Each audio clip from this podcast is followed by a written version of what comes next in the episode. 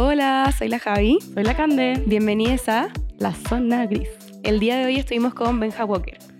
Benja Walker es un músico. eh, nosotros lo conocíamos de antes, entonces teníamos harta confianza y en verdad fue bacán porque pudimos hablar mucho de su carrera, de cómo terminó donde está, de por qué está viviendo en México. Pero se dio con mucha confianza la conversación, siento yo, y pudimos llegar a aspectos como más íntimos de su vida, también como No, abrió su corazón sí, completamente con su nosotros. nueva relación, en qué está ahora, y de verdad siento que la conversación fue muy fluida.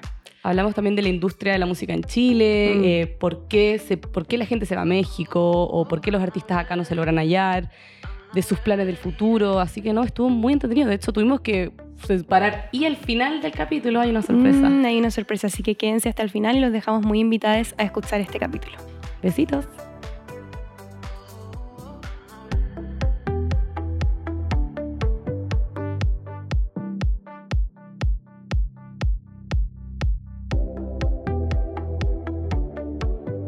Hoy estamos hoy con Benja Walker, músico chileno, cantautor, guitarrista que ha cultivado géneros desde el pop pop al folk. El polk. El pop. Al polk. Eh, Me ¿Cómo estás, Benja? Bienvenido. Muchas gracias, feliz de estar acá. Eh, y eso, feliz. Bueno, Benja, tenemos que confesar que también es como, igual, te podemos considerar nuestro amigo, ¿no? Sí, me gustaría que consideraran su amigo. Ah, ya, qué bueno, qué bueno. Sabéis que no es la primera persona ya como que estamos reciclando a la gente de la facultad. Toda la gente de la facultad famosilla que conocemos la traemos al Es podcast. que yo creo que hay que hacer uso de eso. Sí. Eventualmente estar ahí es como para hacer uso de esas relaciones Sí, ¿o ¿no? La única razón. Ojalá no por razones de, de ilegalidades, pero claro. quién claro. sabe. Oye, porque para los que no saben, Benja eh, estudió Derecho. Hizo el intento de ser abogado igual que nosotras. pero eh, al final te decidiste dedicar a la música. ¿Por qué entonces como... ¿Cómo fue? Porque tú cantaste desde chico, tu mamá es una música súper reconocida, que es la Cecilia Cheñique, para quienes no saben. Incluso actuaste con una teleserie, ¿no? Cuando eres chico. Como pasado. Nosotros viendo tu. Wikipedia. Sí, el Wikipedia. Como, y ahí, ¿en qué momento dijiste no? ¿Sabéis qué? ¿Fue influencia quizás de tu lado paterno, la política, el derecho? Fue, mira, muchos dan por hecho de que hubo como presión de que yo estudiara una carrera tradicional o que el derecho era obvio y que, claro, tenía una figura como mi papá, que también era una figura pública como mi Ujú. mamá. Eh, está como esa caricatura, ¿no? Como de Claro. sácate la carrera tradicional Mm. eh, y después lo que queráis. Mm. Pero en verdad fue absoluta voluntad mía. Yo en el colegio, es verdad que canto desde muy chico. Bueno, vale decir que ustedes llegaron mucho más lejos que yo en la carrera. bueno, sí, sí. Llegué. ¿Ustedes están tituladas las dos? Sí, Sí. nos titulamos. No, ¿Quién nos viera que nos ve, Candelaria. Tagle? Sí. Y aquí estamos. Con sudor y sangre. Eh, no, alcancé a egresar y el proceso de titulación salí con él. Es la verdad. Pero mm, siempre fui muy humanista en el colegio. Eh, estaba muy metido en el área de ciencias sociales. De hecho, eh, hay como premios, como cuando uno se, eh, se titula, se gradúa del colegio, Mm. hay como premios de áreas, ¿no? Como el área de Sí, po. inglés premia. Y yo fui como el premio de historia y ciencias sociales de mi generación. Y de repente cuando te va bien la historia es como lo obvio, ¿no? Como, ah, derecho. Derecho. Había, y cacha que simbólicamente puse como historia en segundo lugar cuando, no sé, un ejercicio absolutamente simbólico. Claro. Porque sí, derecho, yo igual tenía la suerte que mi papá es académico, mi hermana Ujú. es académica Sí, po. Sí. de derecho, entonces lo tengo muy Somos ahí. fans de tu hermana también. Sí. No, yo también soy fan de mi hermana. sí. Saludos, Elisa, te queremos mucho. Eh, y tenía presente, porque viendo desde muy cerca que la carrera de Derecho eh, sabía que no era algo necesariamente tan estricto y cuadrado y que te lleva a un solo Claro. lugar, ¿no? Como que... Tenía esa experiencia de que podía y hacer muchas cosas con eso. Pero ¿qué es el mito que nos venden igual? Eh, sí, ¿tú crees Sí, que es un yo mito? encuentro que es un poco eso. mentira. Ah, habiendo dejado el derecho, yo creo que es bastante estricto. O sea, a mí me dijeron el mito como de, mira, estudia esto primero, después puedes hacer mil cosas. El tema es que ese Mm. estudia esto primero son nueve años. O sea, Mm. ya, no, siete años. Oye, ni que fuéramos médicos. Sí. ¿Cachai? Entonces, esos siete años que son los años donde tú estás ahí, y por eso te. Tú nunca. deja- ¿En qué momento de tu carrera dijiste, sabes que voy a empezar a hacer música? Porque son siete años que te desgastan tiempo, energía. Es una época donde estás creativo, como efervescente, qué sé yo, y estás dedicándole muchas horas a una weá que, a mí al menos, fue muy Es una desgastante. carrera igual exigente. te- Mm. es difícil hacerla como part-time y dedicarte a otra cosa al mismo tiempo igual. Sí, y puede ser muy estéril también. Mm. Sí, po. Creo que igual corrí con la ventaja como de que me quedé con la mejor parte que fue hacer la malla de derecho, ¿no? Como, ¿Te gustó? Claro. ¿Sabes que sí lo pasé bien? Mm. Mentiría si dijera que lo pasé mal, como que pasé mis ramos tranqui, me Mm. preocupé de tomar ramos que, que me parecían interesantes, estuve con buenos profes. Mm. Eh, mi inquietud con el derecho siempre fue, siempre fue más académico. Mi- en mi familia no hay casi abogados practicantes como del área privada, ¿no? Son Mm. todos ligados a la academia o a la fue- política. Eso, no fue político porque igual tú entraste como justo después del, del- o sea, al principio del momento estudiantil, como en esa época. Nos pilló a los que fuimos mechones ese año. Ya. Nos co- no, o sea, ya. Igual venía la, la pingüina, pero sí, no, no estaba. Venía 2016, pero para mi generación, que íbamos en octavo básico, ni siquiera hemos estado 2006. en 2000, claro, para la Revolución Pingüina, Ujú. los que entramos en. Los que fuimos mechones en mi generación, ni siquiera estuvimos tan al dente con la Revolución No, po. Pingüina, ¿no? Estamos a, pu- a punto de entrar a la media, entonces tampoco se veía venir el Ah, 2011 sí. tal como no fue. Te pilló ahí. Me pilló ahí y yo creo que el 2011 tiene todo que ver con que me haya quedado el resto de la carrera, Claro. porque Ah, sí, po. mi primer año tuvimos siete meses de paro. Mm. No meses. tuviste ¿Ah? un No año tuviste. No, o sea, lo peor es que sí lo tuvimos porque yo nunca más tuve un verano normal. O sea, Sí, mis amigos que estaban en otras carreras o en otras universidades, dale con panoramas de verano, mientras a nosotros nos Sí, tocaba eh, afianzar amistades con los de derecho porque no tuvimos veranos Mm. normales. En marzo dimos exámenes, ponte tú. Sí, po. Eh, las vacaciones de invierno nunca fueron las mismas que el resto. Pero ¿y por qué decís que eso hizo que te quedara ahí? Hizo que me quedara porque la facultad de Derecho ese año y de ahí en adelante fue un foco muy real y muy heavy de creatividad. Sí, po. Eh, Y lo digo Nada que ver súper con lo que yo te dije. Yo como, no, es que la creatividad es incompatible. Y no, tú al revés sacaste de ahí inspiración. Creo que igual me las arreglé para que Derecho fuese algo entretenido. Yo igual soy histriónico, hiperkinético, no, no me gusta quedarme quieto. Y Si te algo, estabas sacando fotos. En marcha, O en sea, para la ¿verdad? campaña. me inventaba excusa para tragar la carrera. Esa es Mm. la verdad. Como que, no sé, si la carrera fuese un remedio muy fome, lo metía entre medio de una comida muy rica para Mm, claro. tomar el remedio, ¿no? No, Mm. igual es verdad que la carrera es muy distinta a estudiarla, a ejercerla. Sí, hay Puede ser igual entretenida, sí. De todas maneras. Y ese primer año, la Facultad de Derecho era literal era el foco principal de Sí. donde salían iniciativas de. La- las tareas número uno, entre otras personas, ahí estaban Ignacio Socía, también otro que escapó de la carrera. La cagó. eh, está Javier Gallego. Está lleno de artistas frustrados, poetas frustrados, músicos No, frustrados. No Que- sé si así en las otras facultades de Derecho, pero en la nuestra proliferan los Sí. poetas malditos y Mm. los artistas frustrados. Totalmente. unos que se hacen cargo y otros que no. Ujú. pero, pero siempre ha habido espacio para que manejes la carrera a tu cuenta. Hacíamos, a ver, intervención en la calle tipo obras de teatro fantasmas, ¿cachai? Aparecíamos en el metro como haciendo diálogos Mm. como para instalar el tema del lucro. Me acuerdo que compusimos muchas cuecas, había muchos cuequeros en la facultad. eh, Bueno, había una banda, la Javiera de las bailarinas. Yo bailaba, sí, pues Benja estaba en la bandita, Estaba ¿o en la bandita, Sí, esa banda- Yo estaba en las bailarinas. De veras, de veras, de veras. Tengo hartas fotos de eso también. Bueno, cuando no estaba tocando, estaba sacando fotos. Le sacaba la vuelta al final. Sí, po. la banda de Derecho, bueno, para que sepa la gente, hubo muchas marchas el 2011 eh, y marchas muy creativas de la Facultad de Derecho, eh, para que no dijeran que éramos fome. Hicimos la bandita de Derecho, pusimos flyers, literal, como en las columnas Mm. Casting, del claro. casting, ¿no? Literal, onda, tocas un instrumento, una martes en la tarde nos juntamos a hacer una banda, una batucada. Y lo impresionante es que para el primer llamado, yo era el más chico cuando se armó la banda. Ya. Lo más grande, no sé, me, me- estaba incluso, no sé, gente como la Maite Gambardella, que es trompetista de, de todas las generaciones. Increíble. Eh, y, y- y nos juntamos la primera vez, llegaron, o sea, llegaron como cuatro saxofonistas, La cuatro trombonistas, tres trompetistas, bateristas, yo tocaba el bombo. Eh, y para mí la facultad de Derecho, en Al final verdad... nunca te desvinculaste de la música. La facultad te hizo volver a vincularte, quizá. Y también había algo como que, que tiene que ver con tener poco tiempo para la música y que se vuelve incluso más prioritario. Sí. Mm. Como tenéis, o sea, tenéis que estudiar caleta y ese tiempo libre o esa sacada de vuelta, mis sacadas de vuelta en derecho se convirtieron en componer música. Ponte tú. Yo igual era de trasnochar mucho porque en el día, por lo mismo, por ser hiperkinético, como que me costaba concentrarme en leyendo. Ujú. Espera que todos se acostaran en la noche, leía. Pero Eso era es muy también... de alguien con déficit atencional. Yo No, soy terrible. igual. Yo soy- Cuando ya sea- nada, nada, nada, nada me va a distraer, yo ahí ya, bueno, ahora puedo trabajar. No, y yo creo que nunca no pasé de largo. Onda, Mm. desde el primer año. hasta Era el y ese tipo de persona. No, y, y terrible. Tú no también lo- pasas de largo. Sí, sí, pues. Sí. Ah, ¿También? yo no digo como algo malo, No, sí, al sí, revés. no. sí, yo como- Pero tú con Mentix, onda. No, yo era Pa- buena pasé por palabra. ahí, pasé por el sí. Mentix. Pero sí, no- insisto, no, no se lo recomiendo a nadie. Tampoco es gracia llegar en la mañana como mareado sin saber qué hora es, dando una prueba. Pero sí me preocupé de convertir el paso por derecho. Bueno, hubo militancia que también Sí, me involucré ¿verdad? mucho. Ya, pero Eh, confiesa tu primera militancia. Ya, ve- mira, tengo. me cagaste, weón. me Sabía que me querían arrinconar.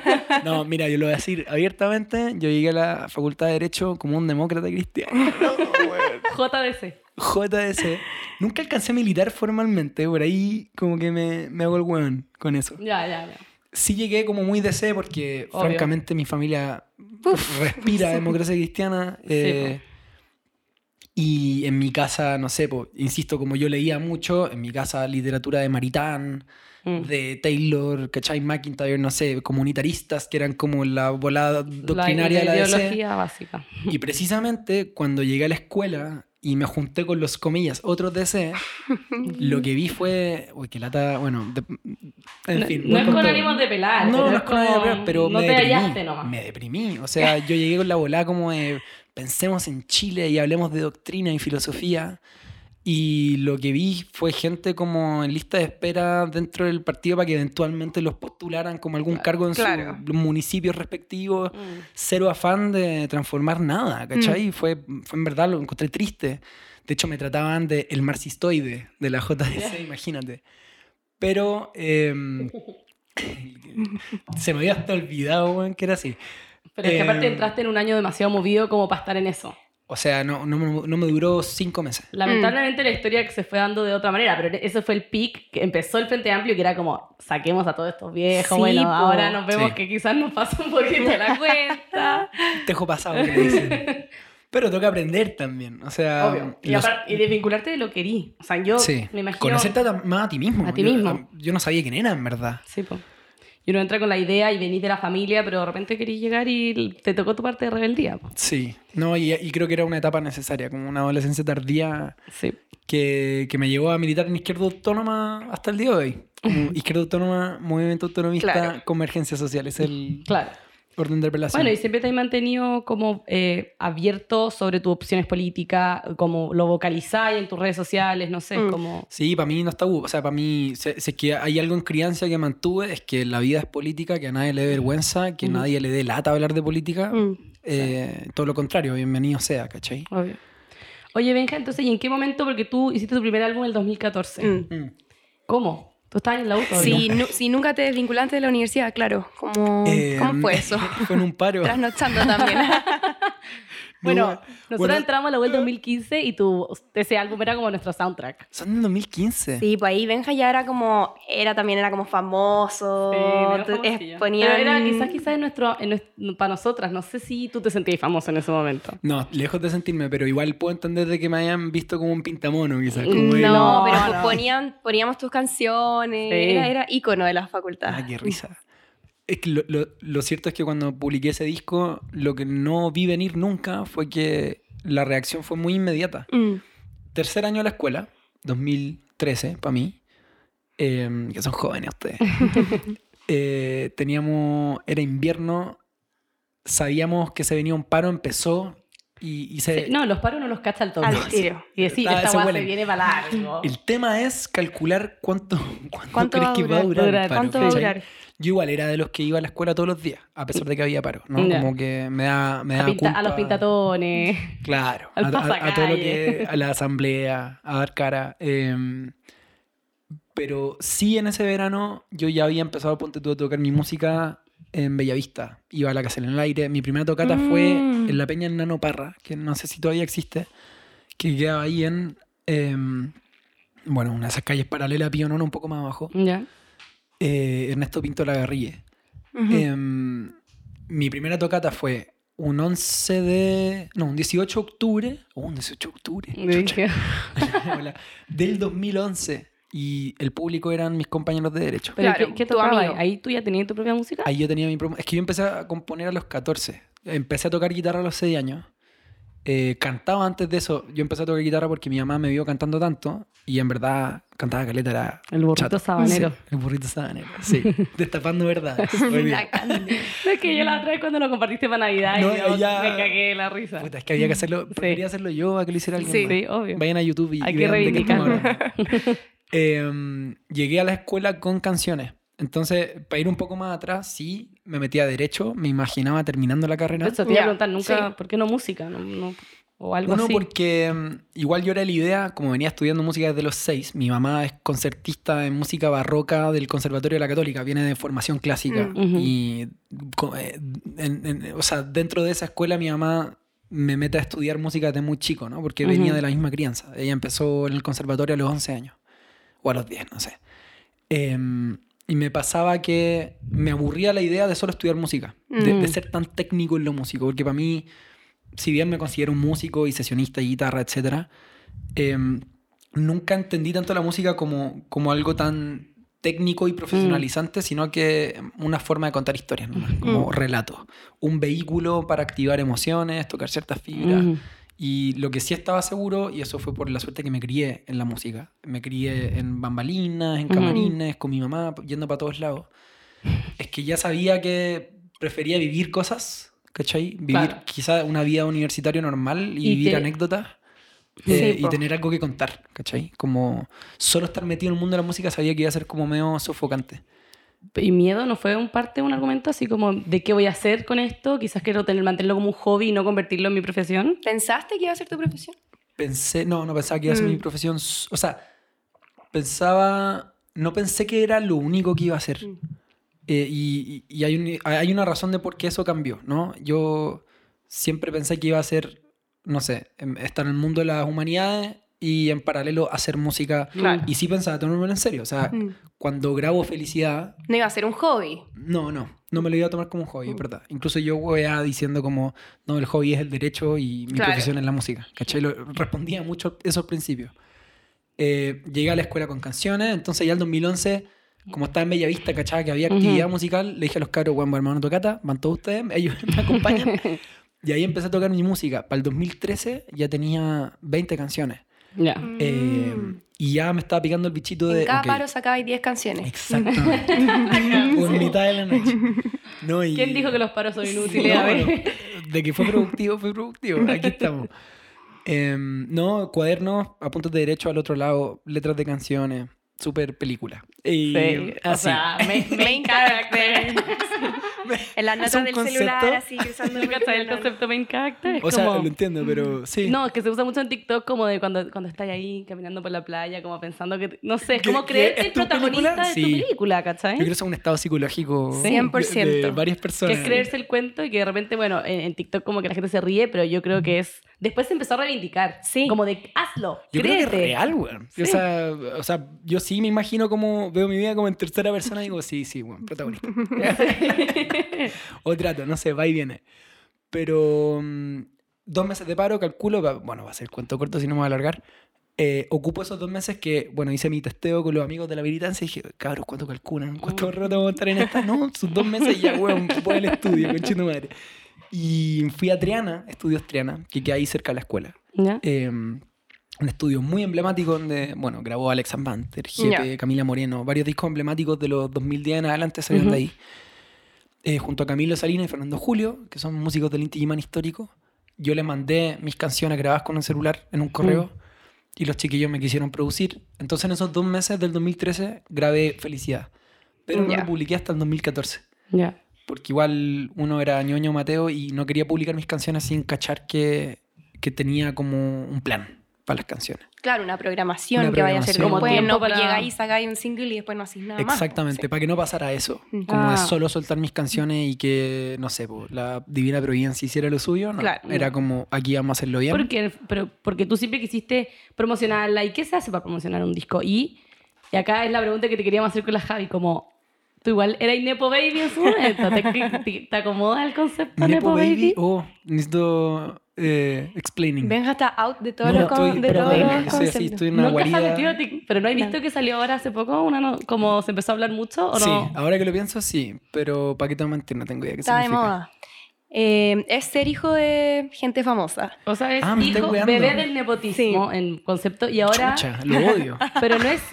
Ya, es que en Hollywood se usa mucho porque, obvio, está lleno de Porque nepotismo, obvio, pero sí. también hay mucha discusión porque es como, loco, tu mamá es Uma Thurman, obvio que eres más talentosa que la mierda, Mm. ¿cachai? Como, y Ethan Hawke, como que al final. Pero ella es seca. Por eso, po, ¿Han escuchado eso su es- música? Es increíble Es- cómo es canta y cómo toca, por eso. Es como. Entonces, en la New Yorker, que un- un- la revista sacó como un portada, así como el año de los Nepo Babies, porque la gente empezó a hablar como, ah, es puro nepotismo. Y igual yo creo. ¿Me estáis diciendo que, no encontré podí- mi tribu urbana? que no Sí. podía invalidar todo el trabajo que hay baby efectivamente. Sí, Oye, me y encanta. el Es como una reivindicación de, Sí, po. Y ahora, de hecho, de nosotros. hay una galla muy famosa que es eh, Hailey Bieber que salió usando una polera que dice Nepo Baby, entonces está muy en boga el concepto. Como que eso- por un lado es como son odiados pero amados porque obviamente tienen de dónde sacar el talento y el nepotismo está en todas las industrias, o sea, en el derecho. O sea, partiendo. finalmente se dio vuelta eso. Y ahora Sí. es como cool. No sé si tanto, no sé si la gente que va a escuchar el podcast Adviértame al tiro que si no va, va a ser el video equivocado venga después de este una podcast. canción Sí. como los Nepo Baby. Sí. No, yo creo que es un, un concepto como que genera controversia, pero por eso te quería preguntar como si te bueno, acomoda. Yo pensé que le iba a preguntar a Benja y Benja como, no, igual como, ¿qué es eso? Puta la wea, perdón. No, y dije como, ah, es cool. no, weón, cachando nada. Sí. Sí. No, igual tengo espíritu de, de papá poniéndose al día, weón, con los conceptos. Pero, eh, bueno, igual estoy más activo en TikTok hace muy poco, a petición de... Firmé por un sello hace poco. Eso, eso, también yo quiero entrar ahí. Sí, sí, sí. Así que estoy obligado a usar TikTok. Todo- no, bacán, todo este insight me, me sirve. Sí, qué bueno. Qué Benja triste como lugar. aquí, el Nepo Baby. No, pero, o sea, yo no lo veo, no es algo malo per se, uno no elige de dónde viene y dónde salió. Obviamente tu mamá fue una de las primeras chilenas nominadas al Grammy Latino, Sí. como obviamente una inspiración, está en los genes y de todas maneras eso quizás te abrió puertas. ¿Tú lo sentiste así? Esa Claro. era mi pregunta, en ¿verdad? Es inevitable, pero desde un punto de vista en que, imagínate, no sé, voy a hacer una comparación muy odiosa, pero familia de circo. Son tradiciones de que viendo el oficio de tus viejos, tú entiendes que el mundo es un lugar donde existe esa posibilidad que le estás Mm. viendo a tu papá, de, por Mm. ejemplo, no sé, pues ser acróbata o ser eh, orfebre en algo, ¿cachai? Veis que esa posibilidad existe y tienes, obviamente, el privilegio desde Eso. muy temprana edad, tener Mm. las herramientas intelectuales, cognitivas y prácticas de practicar eso y que te salga bien en el futuro. Ujú. Yo no conozco una realidad donde no hayan camarines, teatros, sesionistas, músicos en mi casa. Mm. No sé, a ver, la, la banda de mi mamá en los 90 y los 2000 era La Marraqueta, que una banda de jazz increíble. Eh, Pablo Lecaros, Pedro Green. eh, y yo me crié, yo era la guagua de, de la cantante de la banda que andaba con ella para todos lados y los músicos me entretenían o yo los veía tocar, ¿cachai? Como, Obvio. no conozco otra cosa. Es como que me Es tocó que ese ver es el eso, ¿no? discurso que, se, que, que uno dice, como no... Así pasan todas las industrias. Mm. Sí, po, obviamente. Y corro con ventaja, claro, po. me tocó Mm. educación musical desde muy temprano. No estamos en un país donde papá, Mm. mamá, soy músico, qué orgullo. No, esa weá no pasa, Claro, ¿cachai? Obvio. Pero a mí sí me pasó.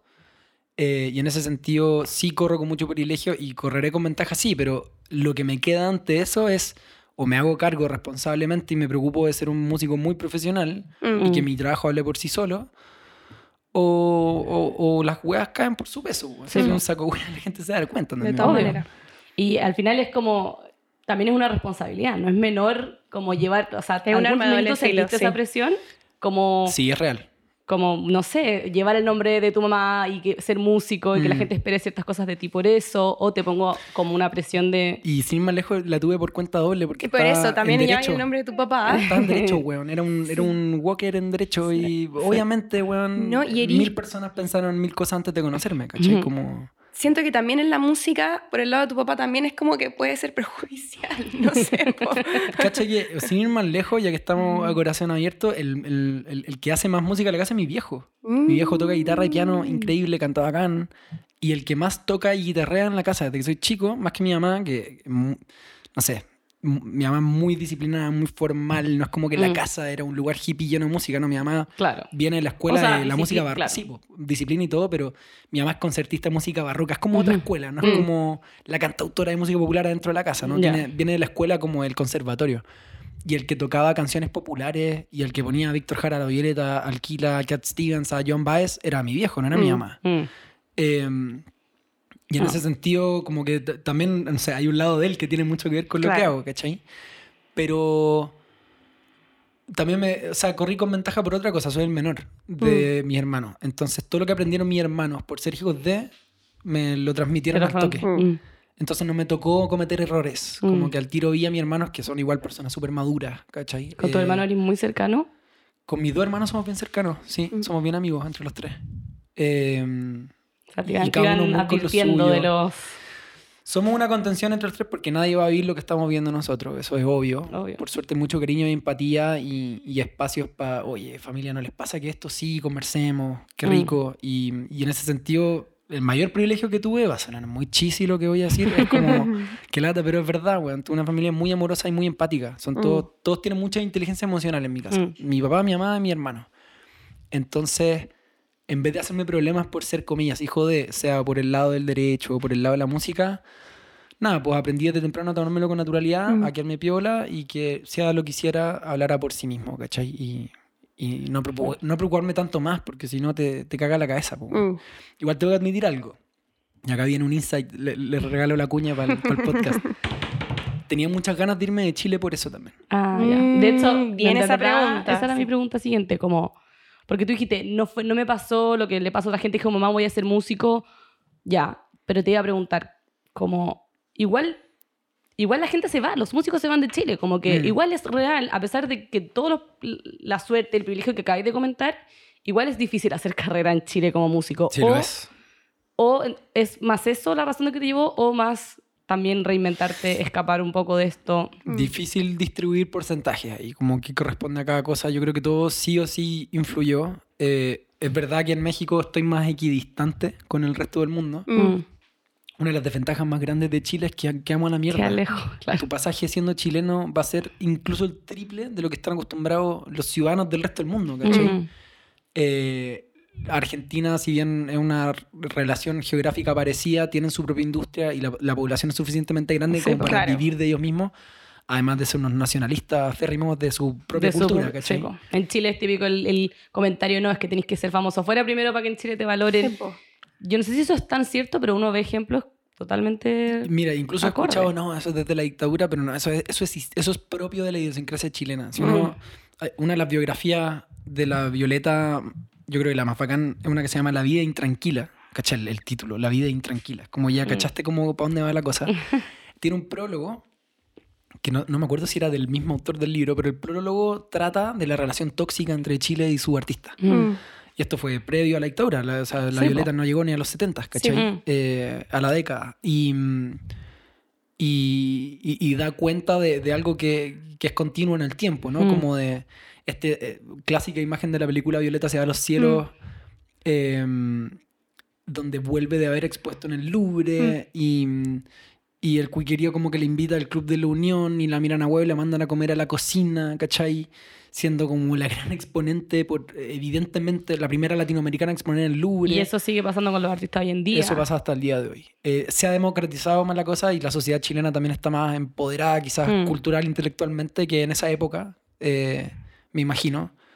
Pero hay, hay sesgos de eso, ¿cachai? Mm. Yo siempre tengo la confianza de que es un tema generacional y va cambiando, pero a veces me da susto de que, mierda, Mm. quizás esto es como una especie como de maldición de Chile, ¿cachai? No como de, de no, no, no ser Aparte suficientemente que chauvinista. la historia como- va y viene. O sea, quizás uno pasa por una época en que va a haber como un boom cultural péndulo y después también. va a volver lo otro. Igual hay un Y siempre fenómeno- vamos a ser el- al fondo del mundo y Sí. siempre vamos a estar tapados. Como que yo creo que es parte de la geografía del país también. Pero hay una hay- algo que pasa por una voluntad de acá de no ser distinto, ¿cachai? No es como que Mm. yo no, no creo mucho en los determinismos a nivel de persona y yo creo que eso se puede extrapolar a un país como Mm. no tenemos por qué estar condenados a que por estar al fin Mm. del mundo seamos tan como outsiders, ¿cachai? Mm, Hay, hay como una decisión propia de ser un amargados de mierda. Sí.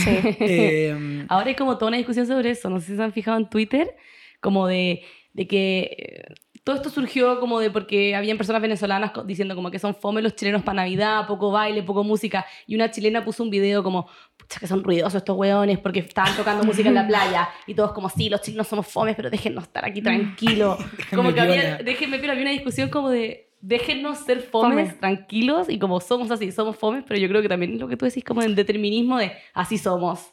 Y Sí, no tiene por qué ser así. Bueno, igual defiendo, bueno, si querís ser como la persona tranqui que nadie te hueve, bienvenido sea. Yo creo que igual podríamos incluso estar un poco orgullosos de eso, pero me parece problemático que esa idiosincrasia se traduzca en ni cagando pago 10 lucas por tu tocata, Sí, po. Mm. eh, que son las cosas que pasan en el día a día, ¿cachai? No obstante, me invitaron a ver a Young Sister el domingo. Oh, parece que estuvo muy bueno. O sea, a nivel. Mm. Ni siquiera los internacionales que vienen tenían la factura técnica que hizo él. O Mm. sea, escenografía, La puesta en cuerpo de baile. A nivel de cámaras también hicieron una weá muy sofisticada. Terminaba con una grúa, con Jack Sister Sí, cantando al en mitad del fondo, al sí. fondo.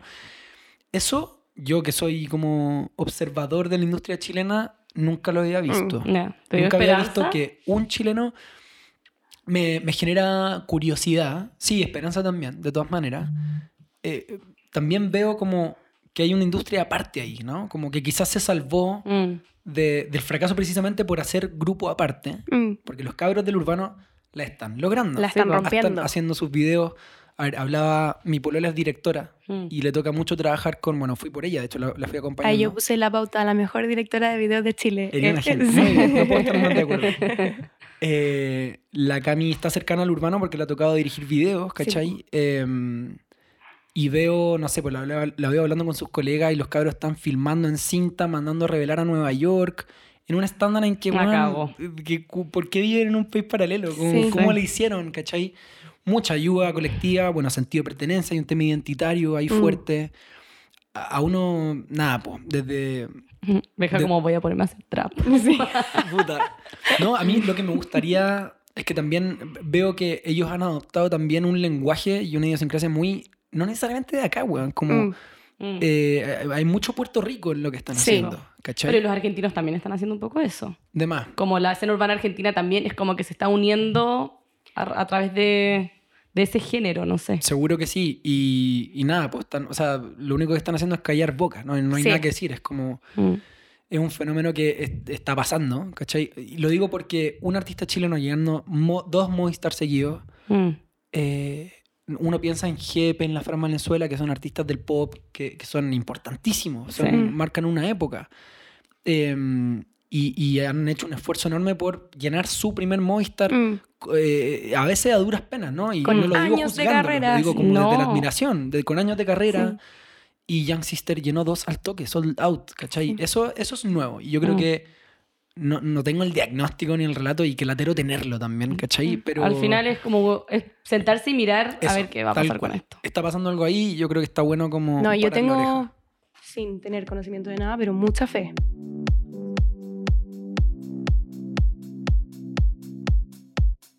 Eh, nos fuimos un poco por las ramas, pero volvamos a México. ¿Cómo y cuándo tomaste la decisión al final? Bueno, México eh, tiene directa relación de por qué no terminé la carrera. Mm. Cuando egresé, el 2016. eh, Igual es como terminar. O sea, igual completaste, un, Igual etapa. estuviste Una etapa. cinco años, sí. sí. ¿no? Terminó, mira, es que de hecho quedé conciencia tranquila porque terminé los ramos. Sí. Como ya el examen de grado, Mucha etcétera. gente queda ahí.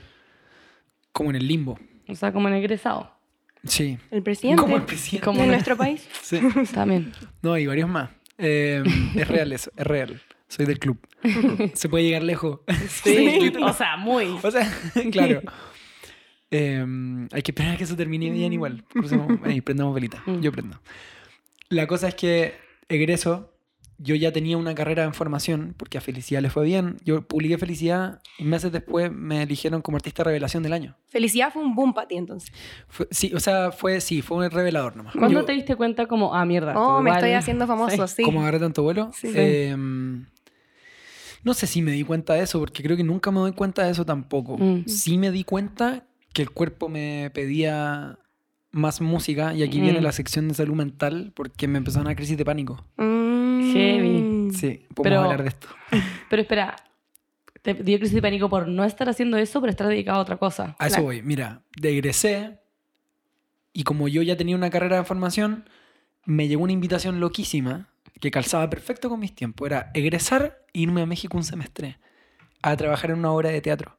Ah. Una obra de teatro cuyo dramaturgo está obsesionado con que la música fuese chilena. Porque le encantaba la música chilena. Qué específico. Muy específico. de- o sea, este es el tipo de weas que me hace sentir como que main character. Claro, sí, esta es una película, se trata sobre la wea random.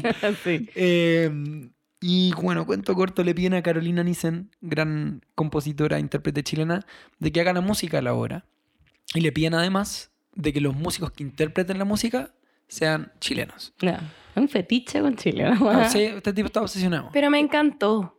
No, o sea, Sí. gracias, me cambiaste la vida con tu fetiche con Chile. Sí. Él nunca lo supo, quizás no lo va a hacer jamás, pero gracias. La cosa es que la Caro empieza a averiguar por gente que se quiera ir de un día para otro, Mm. un semestre a México a trabajar una obra de teatro que tenga que bailar, actuar, tocar música y estar un semestre en México. Ah, tú no ibas a hacer solo la música, ibas a ser parte de la obra. Fui parte de la obra. Actué, Ah. bailé, Ya, ya, contra todo pronóstico. Em, Amo. No, fue, fue Es como ese el problema, fue increíble. Era, no era un musical propiamente tal, sino que la obra muy entretenida, de hecho, era una sátira sobre la formación de las naciones en Latinoamérica. Ah, Se llama excelente. La República del Sillón Rojo.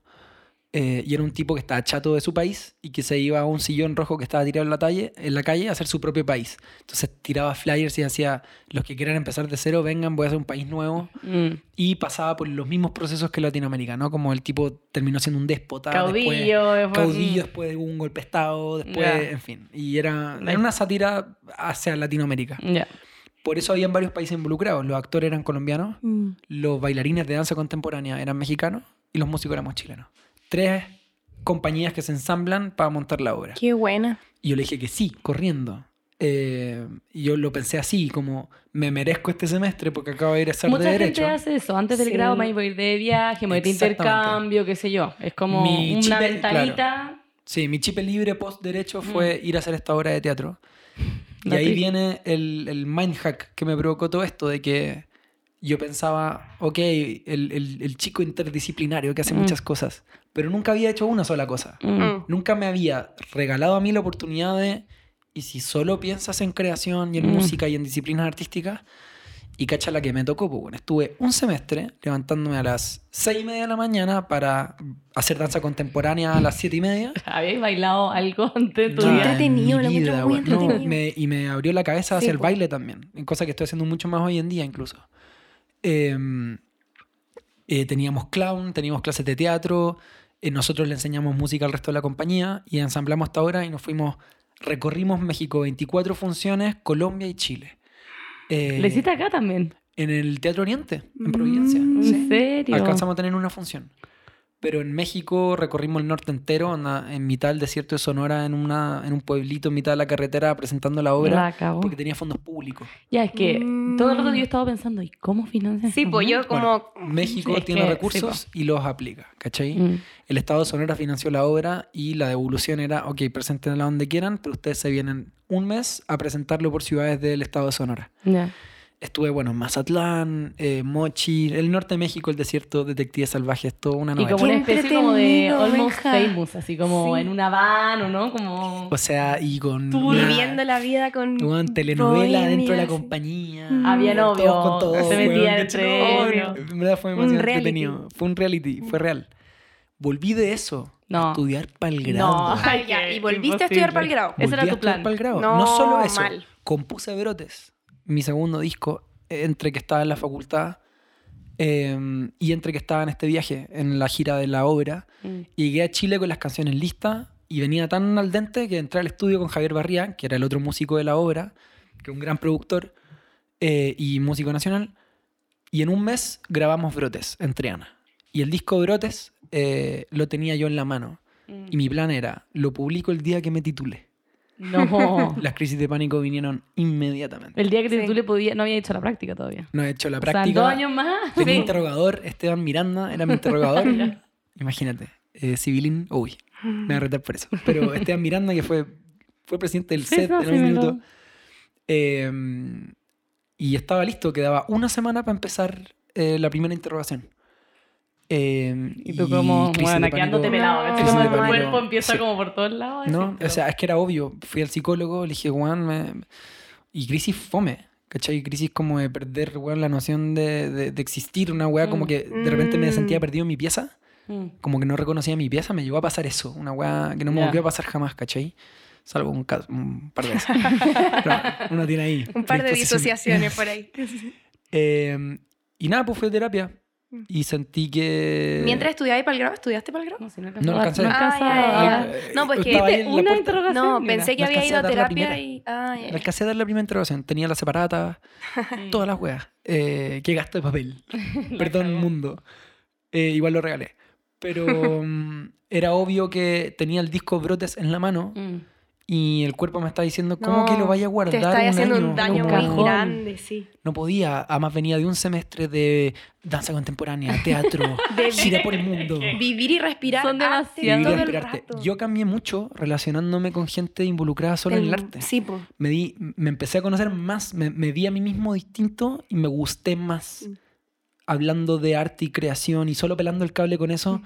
en vez de ser un abogado que tenía como temas Este otro entretenidos lado. extras, Y ¿cachai? porque dar el grado era como, ¿y después qué? Claro. ¿Y ahora qué hago con esto? No, y dar el grado son. Ya, lo podía hacer en poco tiempo, pero lo mínimo que lo podía hacer serán unos seis meses, Seis siete meses, meses. en que, que te- no hacer música. No, po, sí, que- prefiero, que- no, prefiero cualquier cosa menos que eso. Mm. Y me lo admití al final, Claro. ¿cachai? Entonces, esa obra de teatro me, me salvó de mi vocación. Como que me mostró como, oye, y está esta otra vida, seguro que Mm. no quería esta vida. Eso fue para mí. Como que la vida me puso a como a... Todo el arte que no hice en cinco años, lo hice concentrado en Mm. seis meses en niveles que nunca me hubiese imaginado. Y no pude soltarlo. Hasta el día de hoy sigo en mi semestre sabático. Mm. Ah, mucho Sí. que vuelva, pero y después, ¿cuándo? ¿Cómo fue? después Sí. publiqué Brotes y me nominaron a un Grammy. Ya. Y ahí todo. Ya, espérate, tú antes no. decías como, te decías como, no, es que nunca me he dado cuenta. Cuando te llega la nominación al Grammy, obvio que ahí es como un... Fue, no ¿Te llevó la sensación de la logré o de repente seguí buscando un como... Es que tenía esa, esa búsqueda constante como de que alguien te diga como ya la hiciste o en verdad... No, yo creo que nunca me voy a sentir satisfecho. Soy. Mm. Y algo que es un arma de doble filo, algo que yo Obvio. me terapeo, como, ¿por qué no estoy Y- satisfecho con pero los es, logros? muy, es cachai? muy normal, o sea, hay un Síndrome hay del una impostor. de, creo que es Jim Carrey, que le gana, gana su tercer Globo de Oro y él dice como, bueno, el próximo sigue sí. Así Claro. como, el próximo me, hace- me va a hacer sentir listo. Vi ese video. Y Como- Es subir el muy cerrito, de los de estar artistas, creo arriba que. y ver que, uy, había un cerrito al lado. Mm. Mm. Ahí, ahí parece que hay que subirlo. Y mm, yo creo que es una sensación que no se va. Yo creo que uno aprende a vivir con eso, ¿no? Como para tratar de vivir una vida en que tampoco sea un autoflagelante de mierda e insatisfecho porque qué lata, ¿cachai? Mm. Pero, mm, pero siempre estoy como muy forward, ¿cachai? Como Claro. viendo lo que voy a hacer después. Tampoco me quedo pegado con los logros, las cosas que pasan. Lo de los Grammys, más que la hice, fue sentir como de... eh, quizás lo que hago, no sé, puede Mm. tener un alcance o, o fue más una señal como de, ok, no estoy pelando el cable haciendo Claro, música, claro. ¿cachai? Porque tampoco Obvio me mareo con los Grammy. reconocimiento. Los, los Mm. Grammy igual tienen su propia orgánica, lógica, no caben necesariamente como todas las expresiones artísticas. Mm. Y yo sí creo y trato de que mi oficio se trate como de hacer música porque por mi curiosidad por crear y porque Mm. yo lo necesito ex- existencialmente, ¿cachai? No porque me han preguntado como, oye, ¿a qué escenario querís llegar? Mm. Eh, De ¿o hecho, ¿Qué te- premios te querís ganar? Y en verdad me... Bacán cuando viene, bienvenido sea porque bonito que te celebren Mm. o, o bonito este tipo de instancias. Voy porque trato de pasarlo bien en cualquier instancia nomás, pero no me... Trato de no morirme por ello, ¿cachai? Y, y ya, te, no- te nombraron un Grammy y todo fue historia, pero ahí, ¿por qué en México? Al final, es lo que decía Mm. la Cande antes, todos los artistas o muchos artistas chilenos se van a México como para disparar su carrera. Hay, hay razones muy pragmáticas. Mm. Es una población gigante, Mm. gigante. Solo Ciudad de México tiene 20 millones de habitantes. Mm. De ahí Estado de México unos 40 y México no sé si serán 120 millones. Son, son millones de personas cuya idiosincrasia es eh, cuánta música consumo esta Mm. semana, cuántos conciertos voy para ser feliz, ¿cachai? Lo que tienen se lo gastan en la música que les gusta y son muy fans de lo Ah, que están escuchan. así. Y también Es muy así. Mm. Pero y es más barato como en general. Es más barato, no sé si consumir como la gente paga más, pero es La gente paga lo que vale una entrada. Ya. No se lo cuestiona porque Ya. invierto mi plata en ir a un concierto porque me hace feliz. ¿Y producir es como- más barato también para ti? No, de hecho a nivel de industria está más normado. La industria es más industria. Mm. ¿Cachai? No, no. ah, obvio que hay poderes de facto y cosas que sugestionan, ¿no? El comportamiento orgánico de las cosas, pero. Pero las cosas están más normadas. Como la, Mm. la cultura es más importante. ¿Por qué Chile tiene tan poca legislación en torno a la cultura? Porque no hay presión. Mm. El gremio de la música tampoco es suficientemente unido para salir Mm. a presionar juntos. No, y cuando no hay legislación se presta para abusos, para situaciones injustas. Porque- Entonces es, es un ente sin sentido para los Mm. artistas. Exactamente. La, la barrera de. Empujar la barrera como normativa de, de que qué tan resguardada está tu disciplina, históricamente siempre ha dependido de, de grupos de presión social. ¿no? Obvio. Eh, desde el feminismo, obviamente, Mm. eh, hasta otras materias donde quizás los gremios han sido suficientemente ordenados y disciplinados como Mm. para que el poder legislativo les haga caso y, no sé, pues resguarden las horas de trabajo de alguna materia, ¿cachai?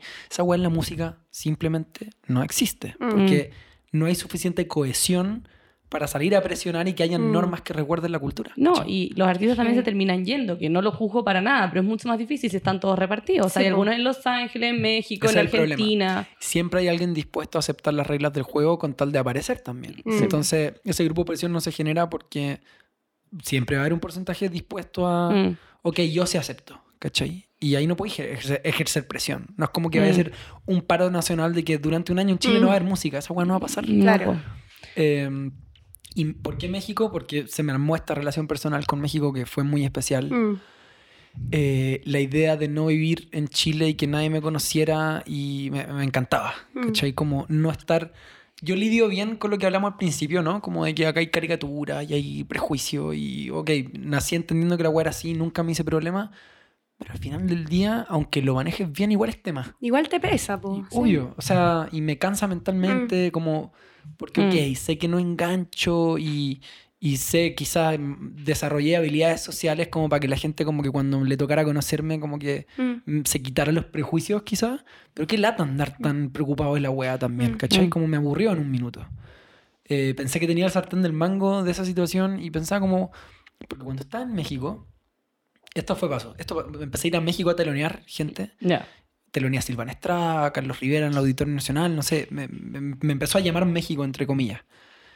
Y cuando volví a Chile, sentía como que me acostaba más intranquilo de lo que alcancé a dormir en México. Una weá muy así, Mm. como me preguntaba por qué en México estoy tan relajado, weón, como con, con la guardia abajo. Mm. Porque en Chile, en verdad me di cuenta que estaba con la guardia arriba todos los días. Mm. Y necesitaba, no escaparme de Chile. Yo, bueno, amo este país, amo su cultura, el estudio, la consumo, ¿cachai? Pero yo necesitaba un break mental como de conocerme a mí mismo sin Mm. tanta sugestión externa, porque somos un pueblo chico, weón. Sí. Y en esa estoy, en verdad. ¿Y cuánto lleváis en México? Un año y medio. Mm. Y en ser músico en Chile te es, o sea, en México te es más rentable, es más fácil, hay más oportunidades, o lo que te preguntaba antes, como que es una cosa personal, pero quizá de repente podría estar haciendo acá. Tu- tus fans están en Chile, están allá, Están más en en tu Chile. Están más en Chile y en México estoy generando una carrera. Estoy haciendo un ejercicio símil de lo que hice acá. Yo acá agarrar la guitarra, me iba a los fines de semana a regiones, Mm. a tocar donde fuese. Mm. averiguaba dónde se puede tocar, si es que había un cafecito, llamaba, Mm. oye, puedo llevar mi guitarra y tocar ahí. Estaba en las redes sociales igual como partiendo como su... Bueno, ya habían redes sociales, obviamente, no, no soy tan Mm. viejo, pero... Qué El fotolog. No, pero, eh, no, no eran MCN. tan... Claro, MCN. comunicaba. Mandaba zumbidos y... Em, estoy haciendo un, un trabajo orgánico como de, por ejemplo, ahora vuelvo la próxima semana a México y tengo show en Guadalajara y Tlaxcala y, y Jalapa y puro nombre así como con TL. Em, y a veces van 10 personas, a veces van 5. A Guadalajara llevo 4 veces y la última vez que fui fueron 80 personas, No, de las 10 que fueron al principio. Ese crecimiento orgánico Mm. en México es más rápido. Claro. Porque la gente se vuelve muy fan tuya, no se quiere perder el que viene y le avisa a sus dos o tres amigos como, oye, güey, fui Y a hay ver mucha este más güey". gente, sí. Como, Mm. sí, po, va, hay, un, hay un crecimiento orgánico que, que es menos adverso quizás que el de Chile. Mm.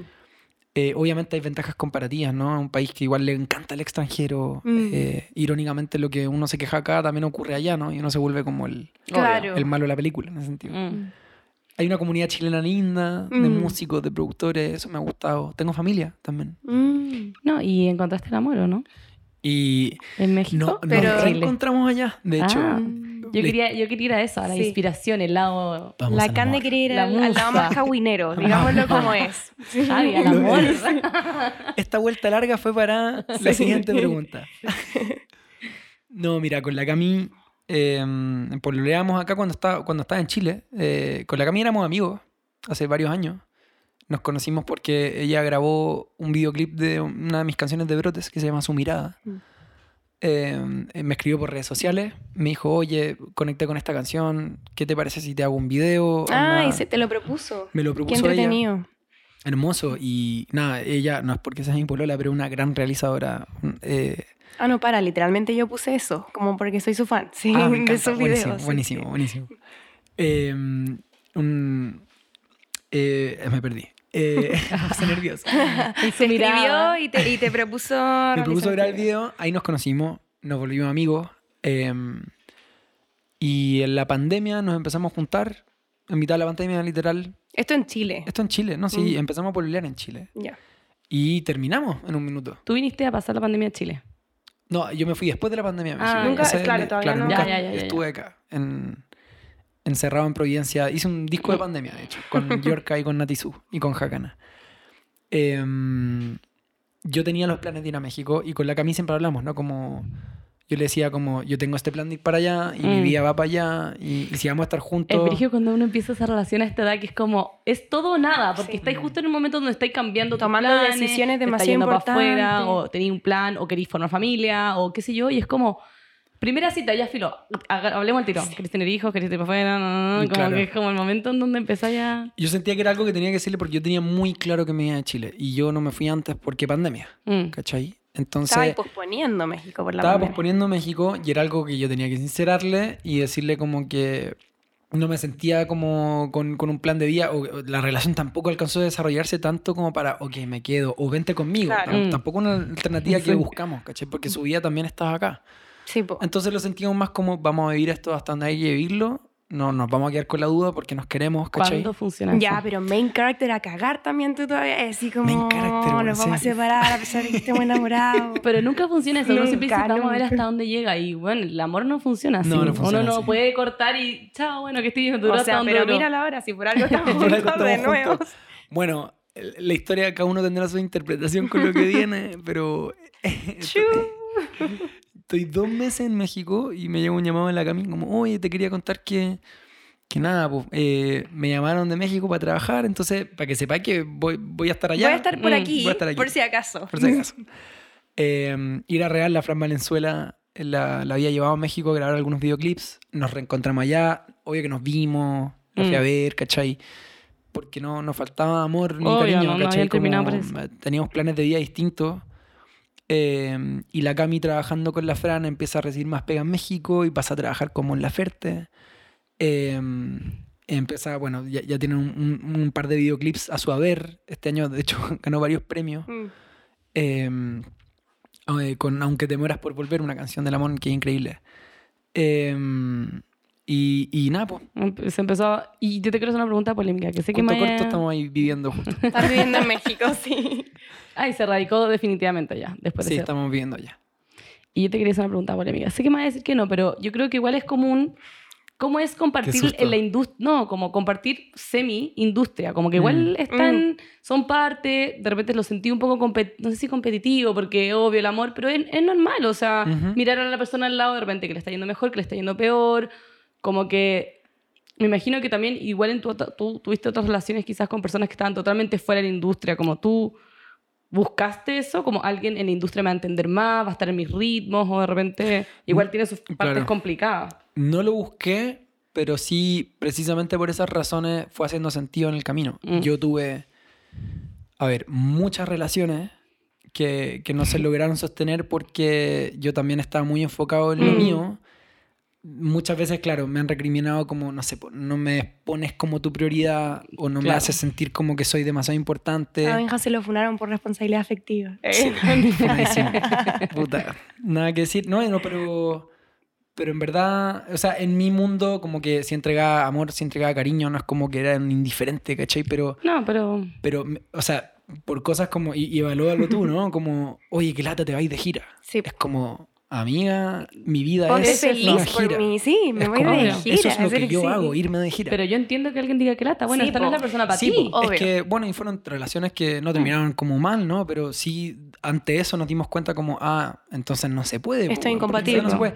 Y no, yo no me quiero sentir culpable porque me toca irme el fin de semana No, a tocar, ¿cachai? Obvio. Y eso me pasó una, dos, tres veces, ¿cachai? Mm. Eh, con la Camino no solo no pasó, sino que nos potenciamos por Mm. empatía, Mm. ¿cachai? Eh, y eso ha sido muy lindo porque creo que hay una admiración mutua. eh, nos despojamos de esta carga como, o sea, obviamente no, no estoy libre como de, de tener que hacerme cargo como de que a pesar de que tengo mi carrera y soy súper obsesivo con ella, eh, he tenido Obvio. que ir aprendiendo a priorizar mis relaciones, y no solo Sí, mis po. relaciones afectivas como de pareja, sino que mis vínculos de amistad. Obvio. Me, me he ido dando cuenta con el tiempo también que estando en México y tan caballito de carrera y la weá, de repente no llamo a mi amigo en meses, weón. Mm. Y los vínculos no se mantienen porque sí. No, yo los Y- daba por hecho también. Y quizá ahora esté en el pic, está ahí, pero el día de mañana uno necesita esos vínculos. Sí. Son O sea, esos los si tú me vínculos quitas que te van a sostener. como claro. que- Tal cual. O sea, el- y esto fue una reflexión de fin del año pasado, como si me quitáis la música de por medio, weón, de repente me di cuenta como que de repente no tenía nada. Nada. Mm. Y me empezó a dar sustos como, weón, ok, bacán, que, que sea súper apasionado por mi carrera, pero, weón, la vida es eh, vínculo afectivo y después viene todo lo demás, De hecho, ¿cachai? está estudiadísimo que esos son los factores de felicidad son relaciones duraderas, como estable, los vínculos que haces con la gente, Mm. sentir que le estáis dando algo a la sociedad y no solamente enfocando en tu propio proyecto. Yo en verdad lo estaba dando por hecho. Así Mm. es como, o sea, mi- mis cachetazos de fin de año por varias cosas que me pasaron, todo apuntaban a lo mismo, como que doy por hecho mis vínculos, como si Mm. se mantuvieran solos porque sí, ¿cachai? Em, y ahora estoy como en un ejercicio como de bajar como Mm. la ansiedad por mi carrera y antes de preguntarme, weón, ¿qué hago con este disco? Como, ¿Cuál es el mejor, la, la mejor estrategia de marketing para que le vaya bien a esta nueva canción? Preguntarme como, weón, llamé a mi mamá, Mm. sé cómo están mis hermanos, ¿cachai? Eh, que suena súper obvio, pero te juro que hace un mes atrás para mí no era obvio, como que lo Mm. daba por hecho. Hasta que uno paga costos de relaciones, ¿cachai? No, Por- te por no llega ahí. el- Sí, alguien te para los carros y qué bueno que lo hagan también. De Sí, y algo hermoso con la Cami es que como los dos somos bien apasionados con nuestro oficio y sí nos apoyamos y tenemos empatía con que la Cami le toca viajar a veces mucho más que a mí, Mm. ¿cachai? Es que los dos nos vamos comentando esto y vamos Mm. con mucha voluntad de ir creciendo juntos, como de, oye, ojo acá, eh, como está bien, tenéis muchas cosas, pero cuando el tiempo para nosotros y tiene toda la razón, ¿cachai? Y va y vuelve. Y lo bonito es, y es lo que ha sostenido mucho la relación con ella, como de que eh, hay una voluntad muy compartida de ir creciendo juntos, de Ujú. no quedarnos atrapados en la weá o, o no quedarse de orgulloso con algún tema y, y ir conversando las cosas para que el día siguiente ojalá lo podamos hacer un poco mejor, ¿cachai? No, y al final eso fue un aprendizaje que fuiste sacando de tus otras relaciones Sí, también. todo el rato. Esa es la gracia. Lo cierto ya... es que tuve que, eh, eh, o sea, claro, tuve que encontrarme con alguien muy parecido a mí en ese sentido, como Mm. el tipo de oficio que tiene, para darme cuenta de eso, ¿cachai? Mm, Para tener la empatía de que te lo digan, mm. ¿cachai? Y que no sea desde el enojo, Y sino no sentir como de... que, claro, te están recriminando. Exactamente, sí.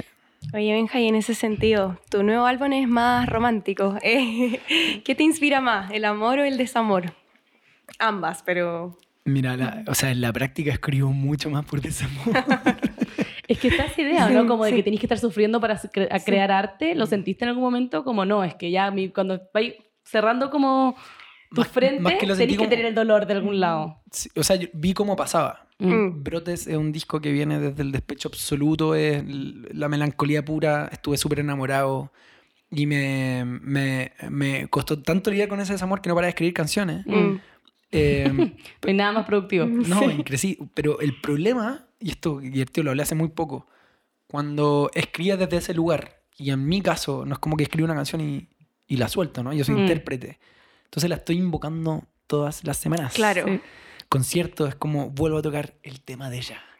¿Cachai? Como, Tu cabeza piensa en ello. Sí. weón, y es súper difícil. Me di cuenta que me costó mucho soltar algunos temas Mm. porque indirectamente estaba volviendo a, a contarme la historia en el oído, Mm, ¿cachai? Por mm. tener que cantar la canción.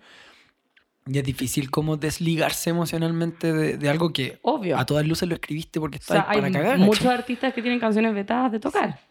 Sí, y, y yo dejé ¿A- de cantar ti te algunas canciones porque ya Mm. como que pensaba en un minuto como, a ver, weón, ¿por qué este tema de nuevo? Puta, obvio, pues, weón, si estoy Mm. cantando esta weá todo el Obvio. rato, ¿cachai? Mm. Obvio. Eh, y libro abierto, mi, mi último disco sí fue en ánimo y el último single también como de, a ver, hablemos desde otro lugar, Mm. eh, por favor, hagamos música más a tempo. Mis shows de repente eran como un estado de melancolía absoluta. Y yo empecé a pedir perdón en los conciertos, como, oye, weón, yo sé que aquí de repente van a salir peor que como entraron. Ya, Como, claro. sorry, ¿cachai? Em, Tú eh, veí, como notáis como el impacto emocional que tiene en, en los fans, escuchando. Sí, Siempre he tenido esa... Nunca esa... me voy a olvidar de cuando fuimos al concierto de la Natalia Lafourcade nosotras dos. Uf, Fue heavy. El que hizo ahí al lado de la moneda, ¿o ¿no? Sí. Sí. Teatro Coliseo. Sí. Yo había terminado la relación hace Sí. poco, me había regalado Con la, la carne actual igual. Pero, Y escuchaste la, hasta la raíz. a ver, Sí. onda, no más llorar, como... Oye, qué loco. Brotes fue, fue compuesto al alero de llorar con ese disco. Mm. ¿En serio? I feel Pero you, así, es que ese I disco es... Es te saca el corazón. No lo he vuelto a escuchar. Ah, te, te evoca esa weá. Quizá- A mí me pasa. Escu- he escuchado un par de esas canciones y ahora las escucho y es como... Las amo, pero no... Es que yo en la ducha, ¿cachai? Sí. Como... Es como estar cansado Eso. de un sentimiento. Eso Sí, po. sentí yo. Como, weón, no quiero volver a invocar esta weá en verdad, ¿cachai? Y, y igual vuelvo a la melancolía porque uno es melancólico. O sea, Mm. si pa- pa- no me voy a engañar a mí Y uno es mismo. masoquista también. Pero lo Pero claro, necesario como, para hay, inspirarte. hay límites sanos, ¿cachai? sí. Em, sí, o sea, sí. o sea, ahora recién estoy haciendo el ejercicio como de sentarme en las mañanas como a, ok, hoy día voy a comprar una canción. Yo nunca he Mm. hecho eso. Ahora, claro. ahora siento como que igual, no sé, lo veo como un desafío de aprender más de mi propio oficio, a, a veces Mm. componer sin pensar necesariamente que yo lo voy a cantar. Mm. Este Mm. año igual, el año, bueno, el año pasado, eh, estuve componiendo canciones para otras personas, nunca lo había Mm, hecho. Qué bueno. Sí, y es bien liberador igual, porque sentí menos presión como de ser Obvio. demasiado sincero contigo, ¿cachai? Aparte que tú partiste diciendo que tú siempre viste la música como un camino de contar historias. No tiene por qué ser todo el rato autorreferente. Yo creo que es muy desgastante eso Sí. para los artistas. Mm. Estar sacando de adentro, de adentro, de adentro. El tema es que es como eres un capitalista de ti mismo. Mm. Es como hay algo sincero y genuino de ti que lo convertí, lo metí en una máquina de salchichas para vivir de eso. Sí. Y se te olvida que esa materia que estáis trabajando, weón, son tus sentimientos más profundos, Sí, weón. Y si- Ojalá me esté escuchando mi psicólogo y esté muy orgulloso de mí, weón. Psicólogo de los Eh, artistas. Puta, sí, hay que, hay que mantener límites sanos. La forma en que lo estoy haciendo ahora, por ejemplo, es dejar de pensar que mi vida se trata solo de esto Mm. y darle espacio a la amistad y a la familia y estar preocupado de que, de que esas cosas estén bien, sanas. Oye, yéndome para otra cosa, sé que hemos, hemos hablado harto, pero No. yo tengo demasiadas ganas de, de hacer una pregunta. Tú, Benja, igual lo mencionaste antes que te, te hicieron meterte a TikTok para estar al día con los trends, eh, porque firmaste con, no sé cuál es la palabra, un sello. Es un Eh, sello, sí. sí. Eh, ¿cómo, ¿Cómo funciona el ítem marketing en la música, sobre todo en el último tiempo, como con el boom de TikTok? Eh, Adele, había un video muy viral de Adele donde ella contaba que la habían obligado a hacer canciones que fueran trend en TikTok. Entonces Ah. tenían que tener, no sé, 30 segundos, que fueran hechos de cierta manera, yo no sé bien cómo funciona. Y ella dijo como, a la mierda, no, no estoy ni ahí para hacer música para que sea viral. ¿Cómo es posible desafiar el sistema, básicamente? Oh, es que esta es una conversación diaria entre puros colegas, Mm. porque a algunos les pasa la cuenta mental Mm. de sentir el sofoque de que, a ver, yo no llegué hasta acá para ser un, y con todo respeto, un generador Mm. de contenidos, Sí, po. porque son vocaciones distintas nomás, pues, weón. Obvio. Bienvenido sea si es que tu vocación es generar contenido y dale adelante, pero a veces, no sé, la vocación es simplemente componer canciones. Y encontrar esa circunstancia de espectáculo en vivo para compartirlas con tu audiencia, ¿no? Como siempre ha sido. Eh, el arma de doble filo de TikTok, porque, porque hay muchos aspectos positivos, ¿no? Como em, Kate Bush nunca hubiera vuelto a ser número uno sin TikTok.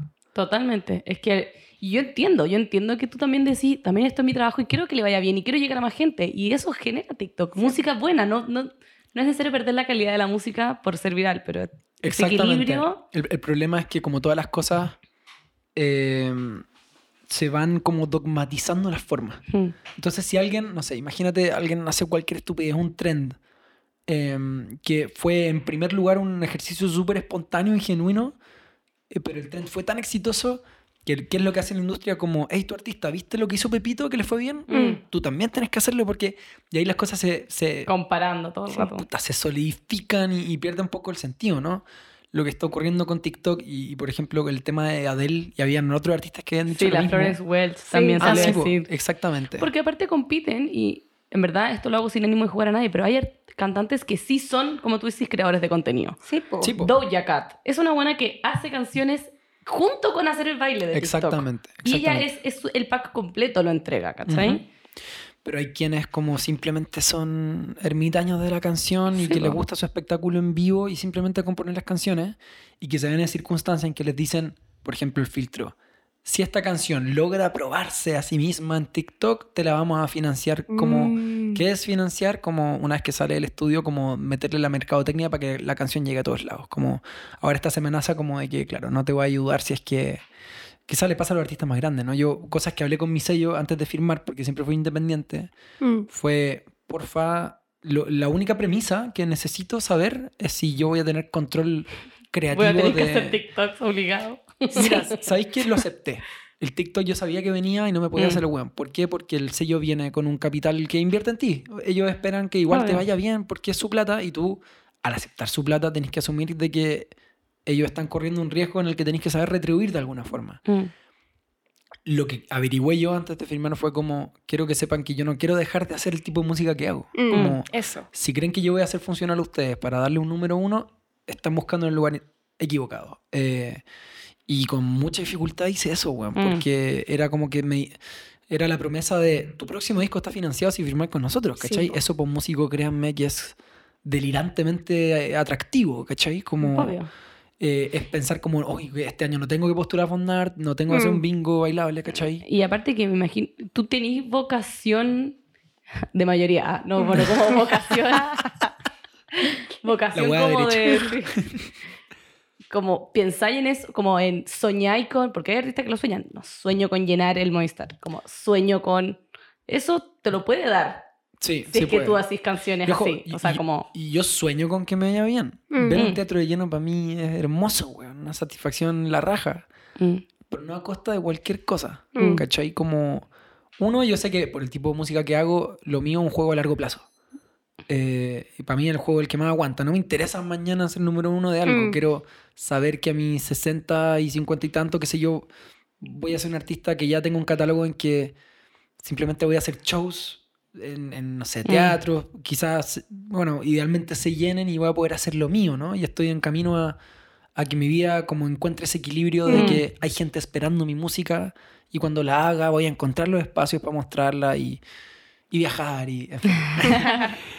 pero mm, pero las redes sociales a ver mira hoy día tuve una reunión hablando de redes sociales y hablamos de TikTok y de los TikTok que estoy haciendo como para porque acepté hacer TikToks Ujú. ok y tengo un equipo que me va diciendo me va mostrando perfiles de gente afín Sí, pues Ahí- Benja no se va a poner a hacer el baile de No, Doja po. Cat, sí. Por ahora. Pero, Sí, tú, yo no sabía que en TikTok igual hay un mundo para los que no les gusta TikTok. Como que Ah, hay también, cuentas pues, sí. de- que, yo en verdad desde el prejuicio no sabía que existían. Cuentas desde ñoña, en que te O sea, cuentan de- resúmenes de libros. Increíble. o- Hay de hay todo. de todo, weón, ¿cachai? Entonces, cuando descubrí eso fue como, ya, igual viejo mañoso, como que había más acá de lo que yo pensaba. Obvio. Hay una cuenta increíble que te la voy a mandar, que es un gallo que cuenta la historia de un artista así como de manera muy entretenida. y Después dice, el artista era pum. Y tú como, what? Esta es la historia de este artista como Sí, o sea, cantantes en general. hay, hay, hay gente como uno que del otro lado va a esperar algo que salga de ti, que sea genuino y que le va a gustar y lo va a consumir. Y, y sigo en búsqueda de esa guata, todavía no lo encuentro, pero estoy en eso. Todos los tips son bienvenidos. Síganme en TikTok, gracias. Eh, pero hoy día ya, pues yo decía, puta, ya hice este TikTok, no pasó nada. Y me dicen, no, no, Benja, es que te queríamos decir que también eh, tienes que empezar a hacer, ¿cómo se llaman? ¿Shorts? No, los de YouTube. Ah, YouTube Ah, Sí. YouTube Shorts son la versión yu- De YouTube, YouTube. de, pero, pero no, ni siquiera una historia, sino que el reel, ¿cachai? Como la cosa que Sí, queda pues, como sí. colgada.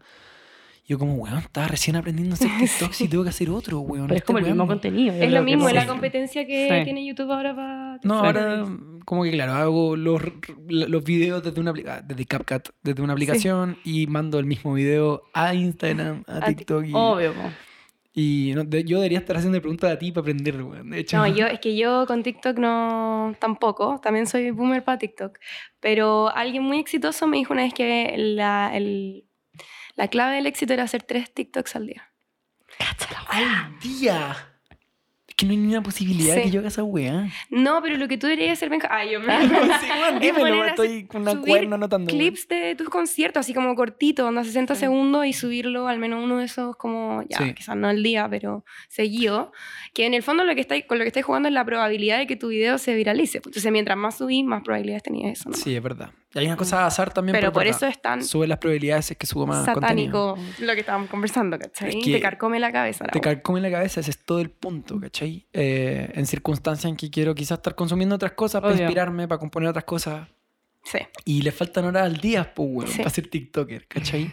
Mi, el, el peligro de la relación música-redes sociales, que era un poco la pregunta de fondo, es algo que lo más desagradable es que muta demasiado rápido. Mm. Entonces, cuando le sacaste el rollo a algo, llegaste muy tarde porque ese algo ya no funciona así, compadre. No, Entonces, no sé, yo no sé. No sé qué va a terminar con esa wea. Quizás le pego al gato con un video y me cuenta que tengo que hacer, ah, ya, ese tipo de video. No, quizás eres Kate Bush y en 30 años más. Puta, no, una raja, weón. Felicidad, trending. ¿Te cachai? Oye, no, hablando. ¿Por qué no nos toca una canción Sí. y Obvio. cerramos? Viene con guitarra. Muy bien.